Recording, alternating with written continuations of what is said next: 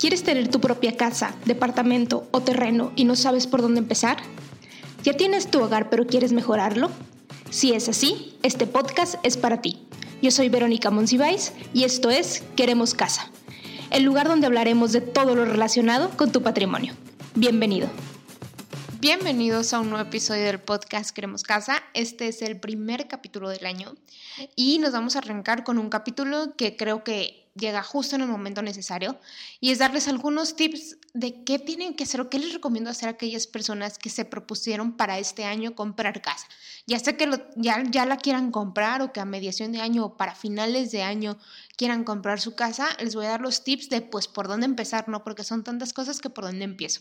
Incluso parte de lo que les voy a decir eh, está visto más a detalle en los talleres, hoy lo vamos a ver de una manera muy rápida quizá, pero que sin lugar a dudas les va a ayudar para saber cómo pues ir agarrando norte, como dicen, o como por dónde empezar. Antes de empezar, les quiero desear que estén todos bien en sus casas, que sus familias estén bien en mi hogar, al igual que probablemente en muchos de ustedes hay casos positivos de COVID. Y lo único que les puedo desear y pedir es que estén bien, que se cuiden, que aunque hoy en día es muy difícil estar 100% encerrados porque tenemos vida, pues eh, a esos lugares en los que vayamos, pues tratarlos de hacerlo con, usando sentido común, con cuidado, con lógica y tratar de cuidarnos nosotros y sobre todo cuidar a las demás personas, ¿no? Si tenemos algún síntoma o algo, pues no exponer a los demás también, ¿no? Entonces, pues ahora sí, habiendo dicho esto, vamos a empezar con el capítulo. Ok, pues de entrada les digo, el capítulo va dirigido para esas personas que tienen el propósito este año de comprar casa. El capítulo siguiente va a ser sobre esas personas que ya tienen casa y que tienen en este año el objetivo de adelantarle a la casa, ¿ok? Para que de ahí podamos ir marcando la diferencia. Y eh, voy a empezar con algunos tips eh, para, sobre cómo comprar la casa este año, si su objetivo es ya sea individualmente o en pareja, ahora sí, este año comprar una casa, pues qué podemos ir haciendo.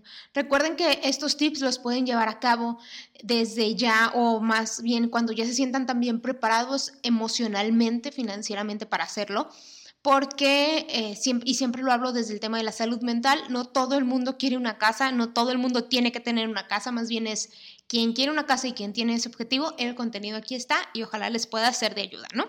Entonces, ahora sí, nos arrancamos con el primer tip, y hablé de eso en mis historias hace algunos días, porque ya cuando la gente está buscando casa es cuando le presta atención a revisar su buro de crédito.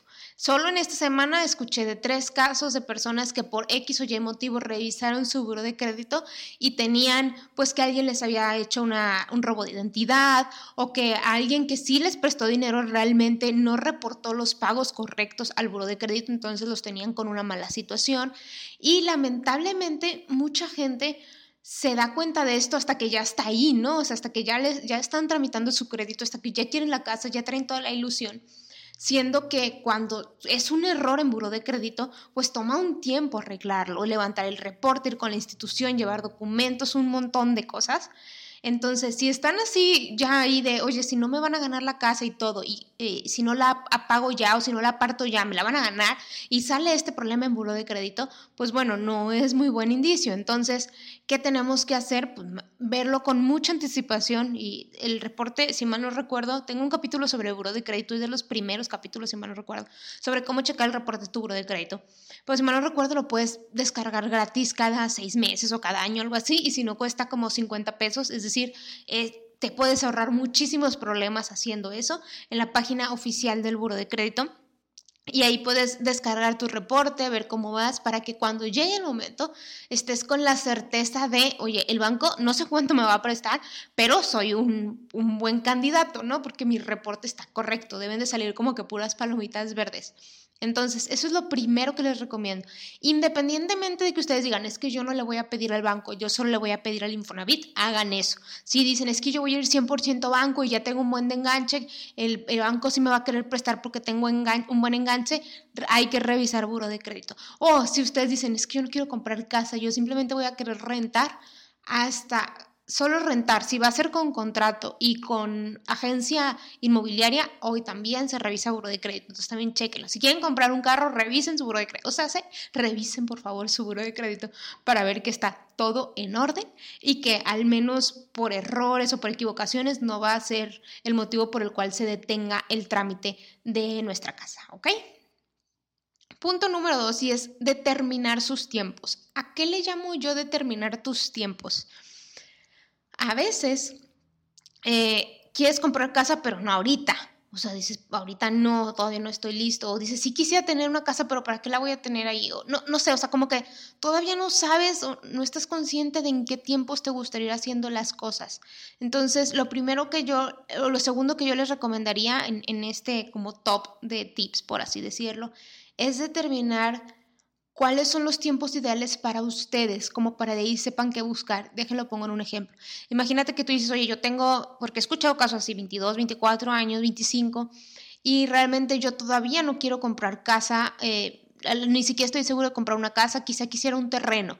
Y a lo mejor irme a vivir ahí en ese terreno en 5, 7 años. Ah, bueno, entonces ya cuando avances en tu búsqueda no vas a buscar una casa, quizá en tus tiempos está buscar un terreno o sí me gustaría un lugar donde vivir, pero a lo mejor en dos, tres años. Ah, quizá puedes buscar una opción de preventa.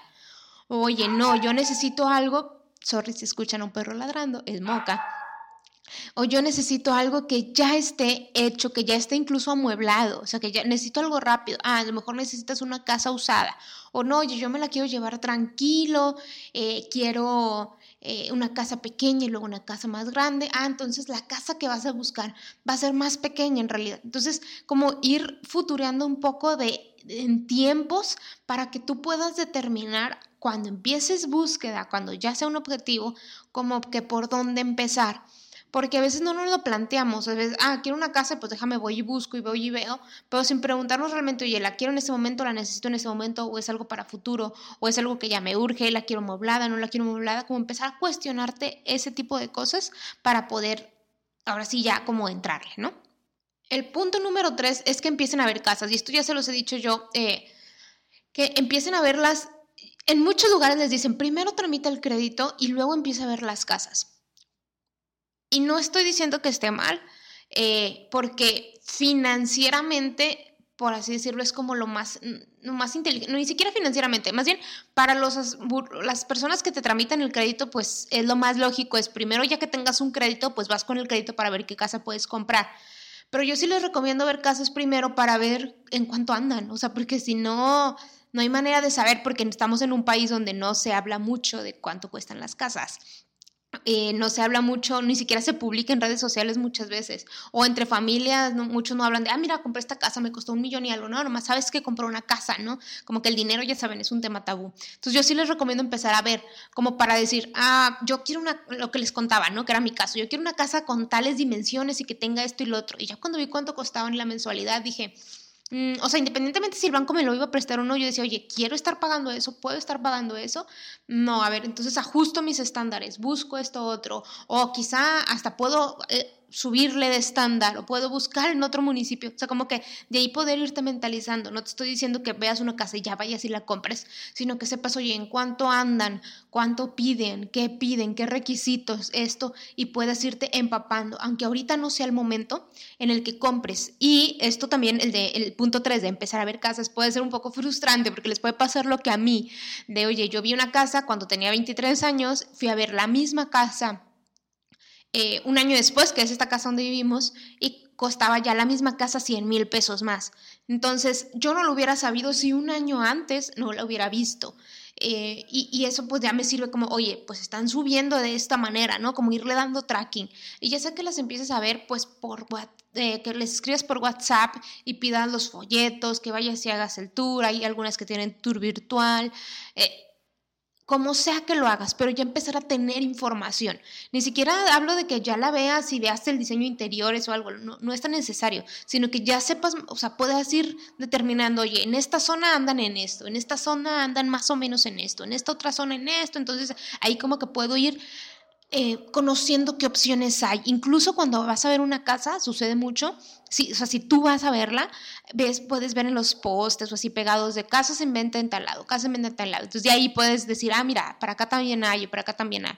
O ya sé que busques casa usada, pues en los por, en, si las buscas por web, puedes ir viendo qué casas son las que todavía están ahí disponibles, qué casas no, en qué zonas hay más disponibles, en qué zonas no tanto. Es como que te ayuda a darte una idea. Y eso, ya el, tener una idea, un panorama, te ayuda a aterrizar un poco más del, oye, a lo mejor necesito juntar más de lo que yo pensaba, o a lo mejor me estoy exigiendo que hagas juntar un chorro y no necesito realmente juntar tanto. O sea, te, te aterriza un poco los pies en la tierra. Y en temas de dinero es lo que necesitamos, aterrizar un poco los pies para saber, oye, qué tanto me falta, o a lo mejor estoy lleno de miedos de, no, no va a poder, es muy difícil y todo, y a lo mejor no es tan complicado como pensaba. Entonces, como que empezar a ver para poder tener alternativas. El punto número cuatro es un punto muy relacionado con lo que pasó todo el año anterior con respecto al Infonavit y al banco y a todo eso. Cambiaron tantas condiciones tanto en el Infonavit como en el banco que lo mejor es estar informado. Si no le estoy diciendo, tomen mi taller, vengan y tómenlo. Si quieren tomarlo bien, adelante. Pero si no, hay muchas maneras de obtener información. Podemos entrar al portal del Infonavit, podemos entrar a mi cuenta Infonavit, podemos escuchar el podcast del Infonavit, este podcast. Hoy en día hay mucha información, mucha más información afortunadamente, sobre los créditos Infonavit y sobre todo tratando de quitar estos tabús que hay. El banco también ya te provee mucha información, también hay brokers, es decir, ya hay mucha información allá afuera. Es cuestión de ir a buscarla para poder encontrarla y poder determinar qué sí, qué no. O sea, no hacerle caso a los comentarios en YouTube de, ay, es que mi tío me dijo que no. O sea, realmente ir con fuentes confiables y verificar los casos que apliquen. Y irnos informando, oye, el el Infonavit presta dinero, sí, presta dinero, pero tiene como cinco tipos de, de, créditos Infonavit diferentes. Entonces, puedes acceder haciendo esto, puedes acceder haciendo esto, o puedes hacer esto. O sea, informarte de los tipos que hay. Oye, ¿el banco te presta? Sí, sí te presta pero hasta cuánto te presta, con qué condiciones, qué bancos prestan, qué banco me presta si quiero un terreno, qué banco me, presta si quiero un departamento, o sea, a quién puedo acudir, ¿Qué, comisiones cobran, qué seguros cobran, cómo se leen las tablas de amortización, cuáles son las tasas de interés, o sea, todas esas cosas para que cuando llegue el momento estemos lo más informados posibles. Y aún así es una decisión difícil de tomar porque es una decisión cara, es una decisión pues no sé si para toda la vida, pero es una decisión sumamente importante. Entonces, mientras más informados estemos, mejor. Y eso va a ayudar mucho a que también nos sentamos más confiados en el momento en el que tomamos la decisión. Entonces, infórmense, analicen, pregunten a sus amigos, a quien haya comprado casa, vayamos orientándonos para que cuando llegue el momento, les digo, tengamos muchas armas sobre qué cosas cuestionar, qué cosas analizar, qué cosas preguntar en el momento de la compra. El punto número 5 es algo que ojalá no lo tuviera que dar de punto porque habla de la situación tan complicada que hay en nuestro país laboralmente hablando. El punto número cinco es revisen su situación laboral. Eh, no me refiero a revisen si están trabajando o no, sino más bien revisen si su patrón los tiene dados de alta correctamente, con sus datos correctos, con los montos correctos, todo correcto esto se revisa en mi cuenta Infonavit, ahí pueden ver el nombre de su patrón y cuánto aporta su patrón de manera bimestral. Ahí pueden ver sus aportaciones, revísenlo. ¿Por qué? Para que después no haya sorpresas. Eh, he escuchado de casos de personas que pensaban que tenían la prestación y a la mera hora de que se necesitó, pues resulta que no los tenían registrados ante el IMSS o el Infonavit. Entonces, no es bueno enterarnos de esas cosas, no es bueno que alguien o que una empresa en nuestro país haga eso o en ningún lado pero peor aún es si nos enteramos en el momento justo en el que lo necesitamos. Entonces, si en este momento ustedes están trabajando, entren a mi cuenta Infonavit, revisen su situación, revisen que tienen las aportaciones correctas, con los datos correctos, por el patrón correcto, para que en el momento en el que requieran el crédito, ese no sea un inconveniente, sino que ya esté todo en orden y si ahorita hay algo que resolver, pues bueno, podamos echar manos a la obra. Y el sexto punto es como un es como un pilón, por así decirlo, algo adicional. Realmente eran cinco puntos, pero este lo agrego porque aunque es obvio, aunque no debería de mencionarlo, lo voy a recalcar, que es ahorrar. Ya sabemos que tenemos que ahorrar, ahorrar y ahorrar. ¿Por qué? Pues porque primero una casa cuesta mucho, segundo, porque el Infonavit y los bancos cambiaron sus condiciones y ahora realmente necesitas dinero para llegar a comprar una casa. Antes llegabas y decías, oye, pues junta mi subcuenta de vivienda, banco préstame dinero, se junta todo y con eso se paga la casa y todos los demás gastos, ¿no? Gastos notariales, de escrituración, el avalúo, el impuesto sobre la adquisición de inmuebles, como que tú decías ya de ahí que se pague todo. Y ahora no, ahora el banco te pide que tú traigas una parte para pagar esos gastos adicionales. Y si el banco no te presta lo suficiente o el Infonavit no te presta lo suficiente y en conjunto no cubren el monto total de la casa, pues hay que poner una parte o hay que poner un enganche, hay que apartar una casa. Entonces, sobre todo los gastos de escrituración, los notariales, el impuesto sobre la adquisición de inmuebles, son montos importantes a desembolsar al inicio, entonces hay que llegar con dinero al momento de tomar esa decisión por lo que además se va a necesitar después, ¿no? Contratar servicios, adaptar el inmueble, ya sea que lo vayas a rentar o lo vayas o tú ya vayas a vivir ahí. Es algo que se necesita hacer. Entonces, ahorrar está de más que se los diga, viene obvio es implícito, pero bueno, no está de más repetirlo, entonces hay que ahorrar. Hagan su presupuesto anual, por favor. Hagan su presupuesto en el cual puedan determinar eh, cuánto pueden ahorrar para la casa, cuánto pueden, ah, si pueden generar algún ingreso extra, si pueden vender algo, si cómo pueden ustedes aportar un poco más para que esta meta sea alcanzable este año. Y bueno, ese sería el capítulo de esta semana como que los perros supieron el momento en el que yo iba a grabar capítulo y se pusieron a ladrar todos al mismo tiempo. Sorry si por ahí se escuchó el ruido. Espero que no. Eh, les cuento que, bueno, para este año me gustaría recibir muchas más recomendaciones de ustedes sobre qué temas les gustaría que platicáramos, si, si quisieran que explicara algún detalle a mayor profundidad, si su retroalimentación en general, si les gusta que el capítulo sea más platicado, si les gusta más estructurado y numérico y cosas así, me encantaría recibir su retroalimentación. Ya saben que los leo en el Instagram de Queremos Casa, arroba Queremos Casa, ahí pueden escribirme y yo contesto. Y pues bueno, es todo.